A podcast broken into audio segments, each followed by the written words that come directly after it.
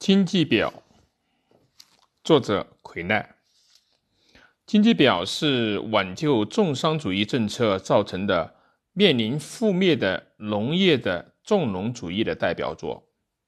它以农业为纯产品的观念曾受到亚当·斯密的批判，但社会再生产的结构理论却给马克思的再生产图式以很大影响。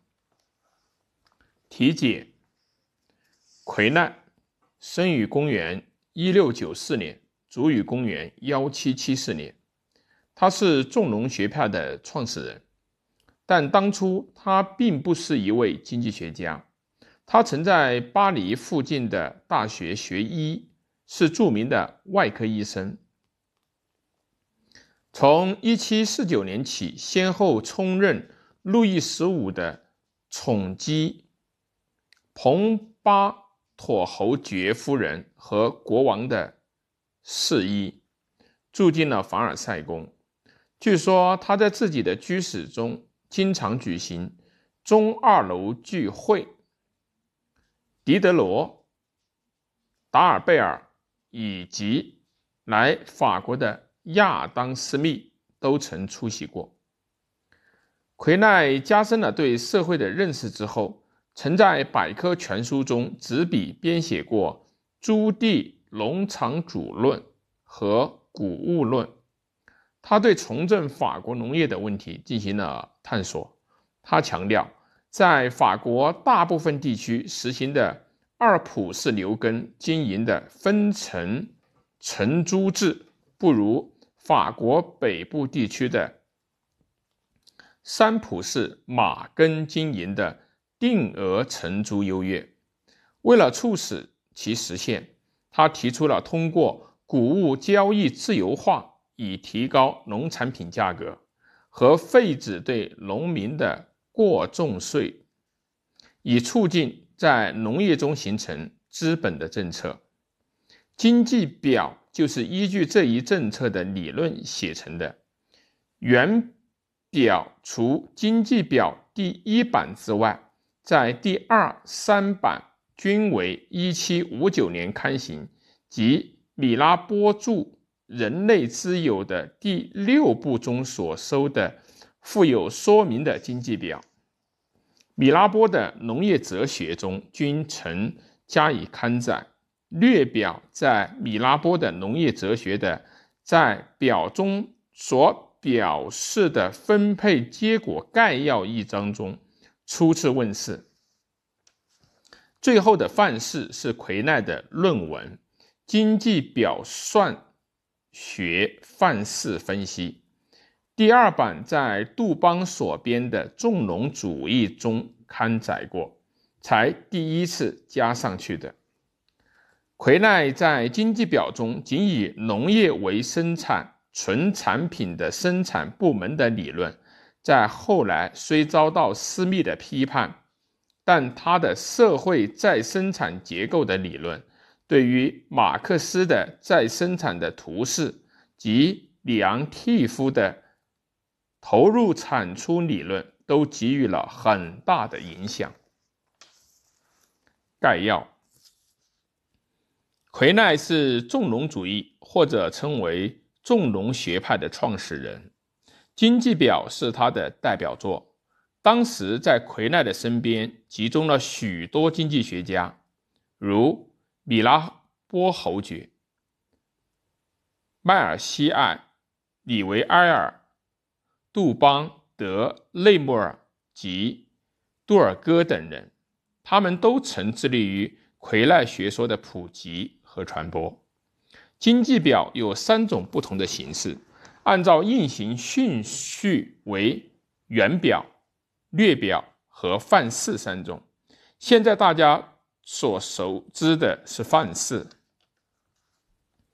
魁奈的表是以构成社会的三个阶级的存在为前提的，即一，租地农场主的生产阶级；第二，依靠从上述生产阶级取得地租而生活的土地所有者，君主十一岁的。征收者。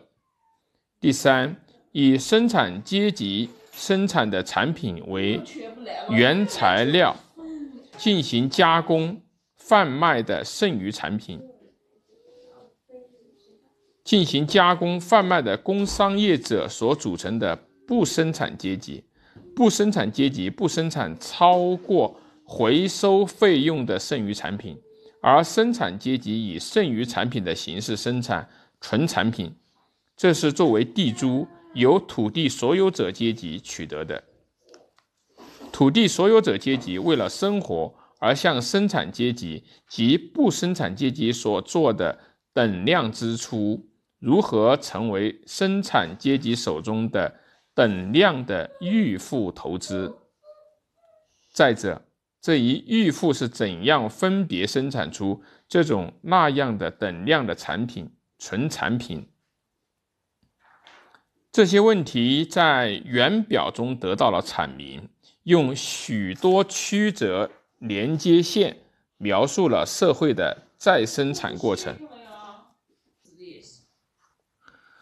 略表虽然是原表的提要，但用两条线集中表现出来生产阶级和不生产阶级之间的交易。原表是用来表明生产过程的。由于时间的推移，略表在这方面有同原表脱离的倾向，但显示了向其后的范式接近的趋势。范式从结构上说明了在以。生产阶级为核心和作为其辅助存在的不生产阶级以及土地所有者阶级之间，产品如何在价值与原料两方面不断得到补充，并以之进行社会的再生产。在范式中，是以生产阶级投入一百亿的原预付固定资本和二十亿的。年预付流动资本，每年生产五十亿的产品为前提的土地所有者阶级进行土地预付，对于土地的原始投资，以货币形式年年从生产阶级取得二十亿的纯产品作为地租来补偿。不生产阶级投入十亿预付生产二十亿的加工产品，生产阶级的生产总额为五十亿。从价值观点来看。是由年预付的二十亿和原预付的利息的十亿，再加上纯产品二十亿所构成。不生产阶级的生产总额二十亿是由预付的回收二十亿所构成。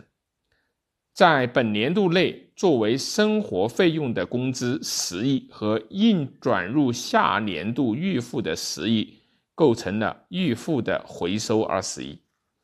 另外，从原材料方面来看，生产阶级的产品是由四十亿的生产资料，比如粮食和种子，和十亿的加工品的原料构成；不生产阶级的产品是由十亿的生活消费费用和十亿的完成生产所需的劳动费用构成；不生产阶级的产品是由生产阶级的产品加工而成。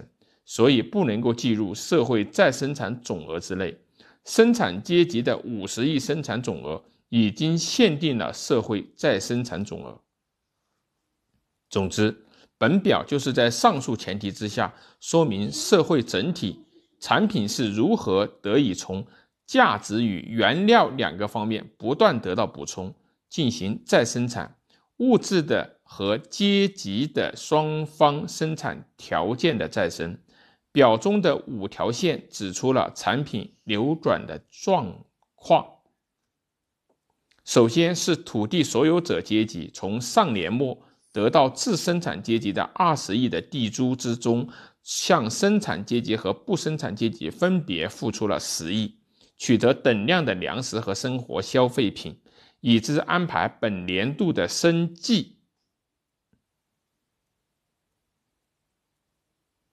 然后，不生产阶级以十亿货币向生产阶级购进加工品的原料，再从再以从土地所有者阶级那里得到的十亿货币向生产阶级购入粮食。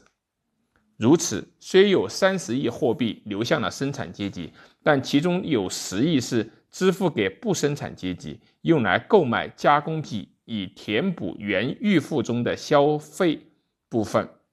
经过这样的产品流转过程，生产阶级方面从价值观念来看是五十亿，从原材料方面来看是二十亿的农产品，十亿的加工产品以及二十亿的货币，它们分别是填补年预付部分和原预付的利息及向土地所有者阶级交纳的地租。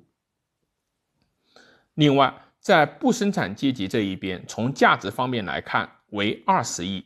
从原材料方面来看，有十亿的粮食和十亿的货币。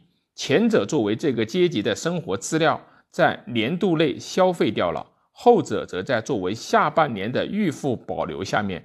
这样到年度末时，就可以出现和年度开始时完全相同的条件。三个阶级之间相互协调，得以实现社会的再生产。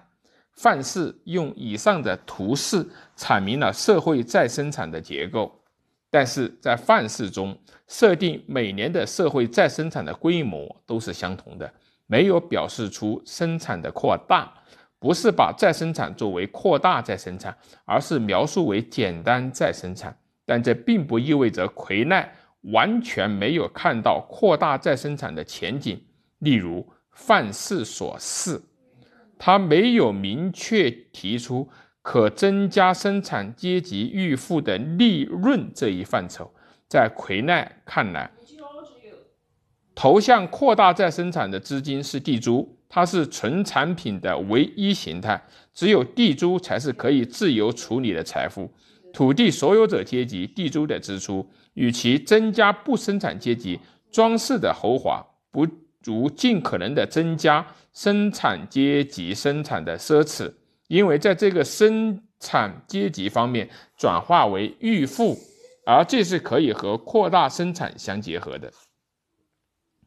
从地租是可以自由处理的财富这一点出发，产生了租税制度的改革，制定了只对地租收入课税的土地单一税。